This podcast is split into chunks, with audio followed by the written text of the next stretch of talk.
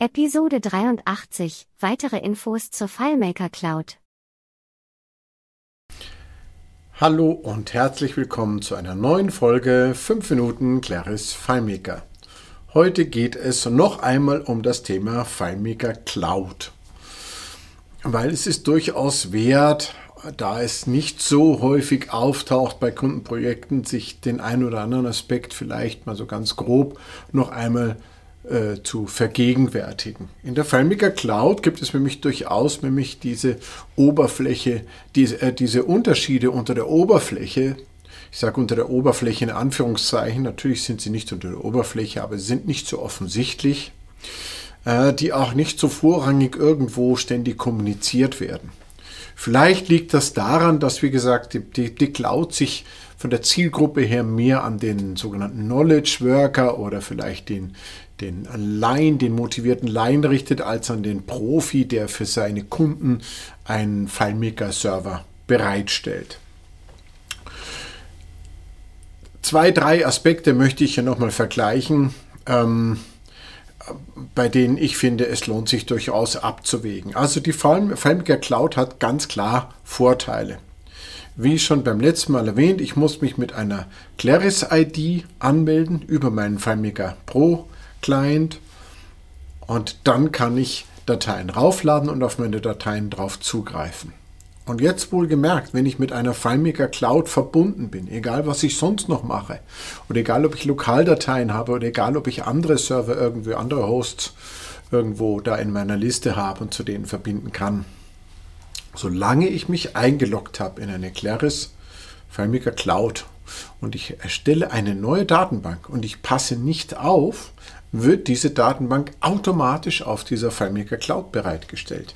Ich muss schon in einem Dialog extra anklicken, dass diese neue Datei auf meinem lokalen Rechner erstellt wird, sonst landet sie in der FileMaker Cloud. Wer also viel mit solchen Dingen hantiert und mit anderen Kundenservern und lokalen Dateien, der sollte da etwas darauf achten, sonst landet durchaus schnell eine Datei ohne dass man es vielleicht im ersten Moment merkt, auf dieser FileMaker Cloud. Und das will man natürlich in der Regel vermeiden, sondern das nur gezielt so vornehmen.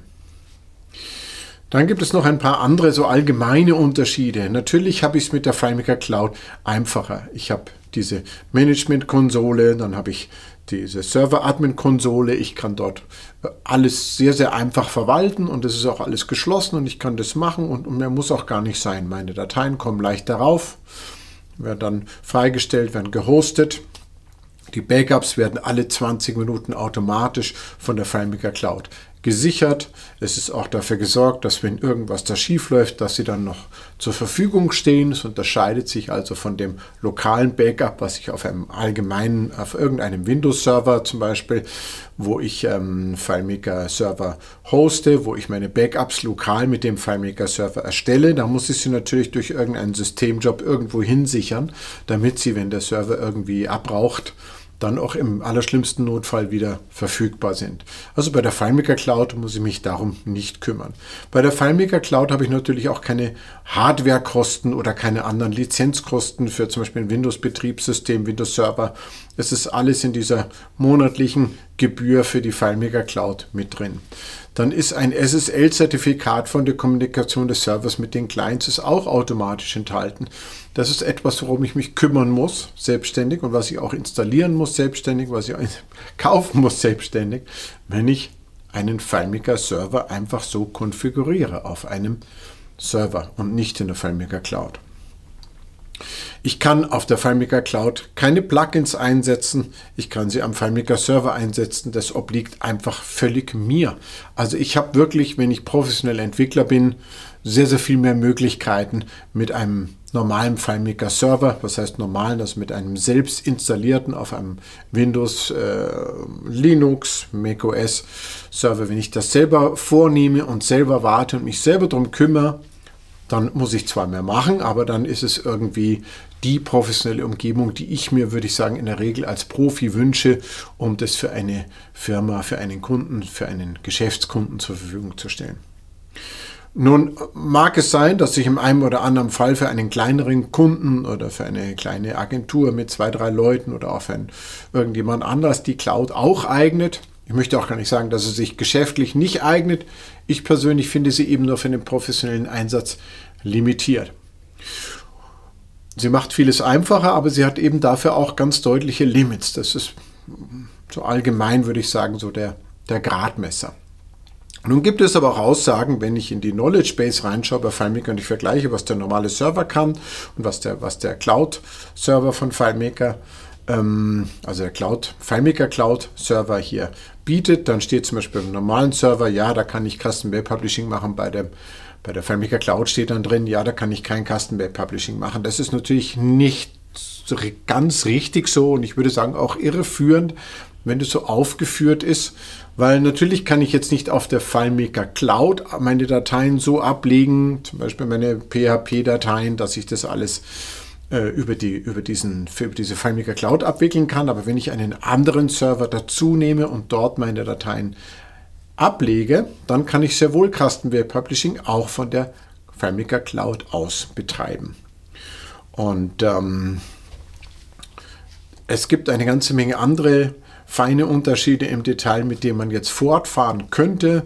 Ich würde nur allgemein sagen, man sollte sich bewusst sein, wie schon beim letzten Mal auch ja erwähnt, dass sie auf der FileMaker Cloud plötzlich mit der Claris ID arbeiten muss. Es hat eine völlig, es ist einfach aus meiner Sicht, es ist ein anderes Produkt. Es ist schon FileMaker und es ist zugleich so nicht, nicht so ganz das, was wir normalerweise mit FileMaker machen.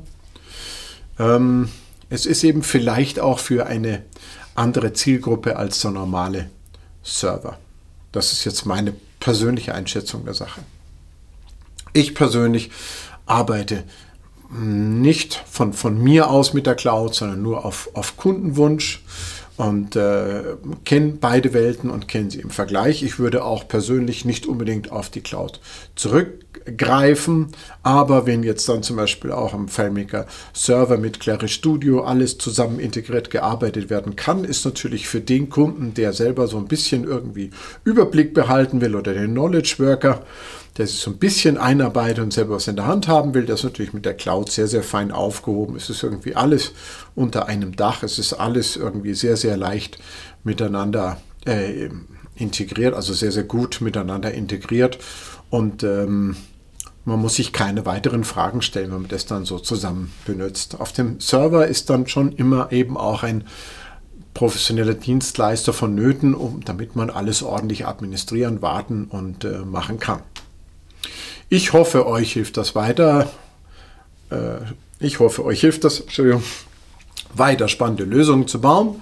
Wohlgemerkt, die äh, Claris FileMaker Cloud, Claris Cloud, FileMaker Cloud, ich, ich, ich werde damit immer durcheinander kommen, jetzt bis auf einige Zeit, ähm, würde ich mir gut überlegen. Die hat aus meiner Sicht in ganz speziellen Fällen wirklich ihre besondere Berechtigung, aber eben nur in speziellen Fällen. Und ansonsten würde ich den Profis empfehlen, beim Server zu bleiben, damit man eben alles in der Hand hat. Ich hoffe, ihr habt viel Spaß damit und ich freue mich, wenn ihr, wenn ihr wieder dabei seid, wenn es heißt 5 Minuten Claris FileMaker. Tschüss!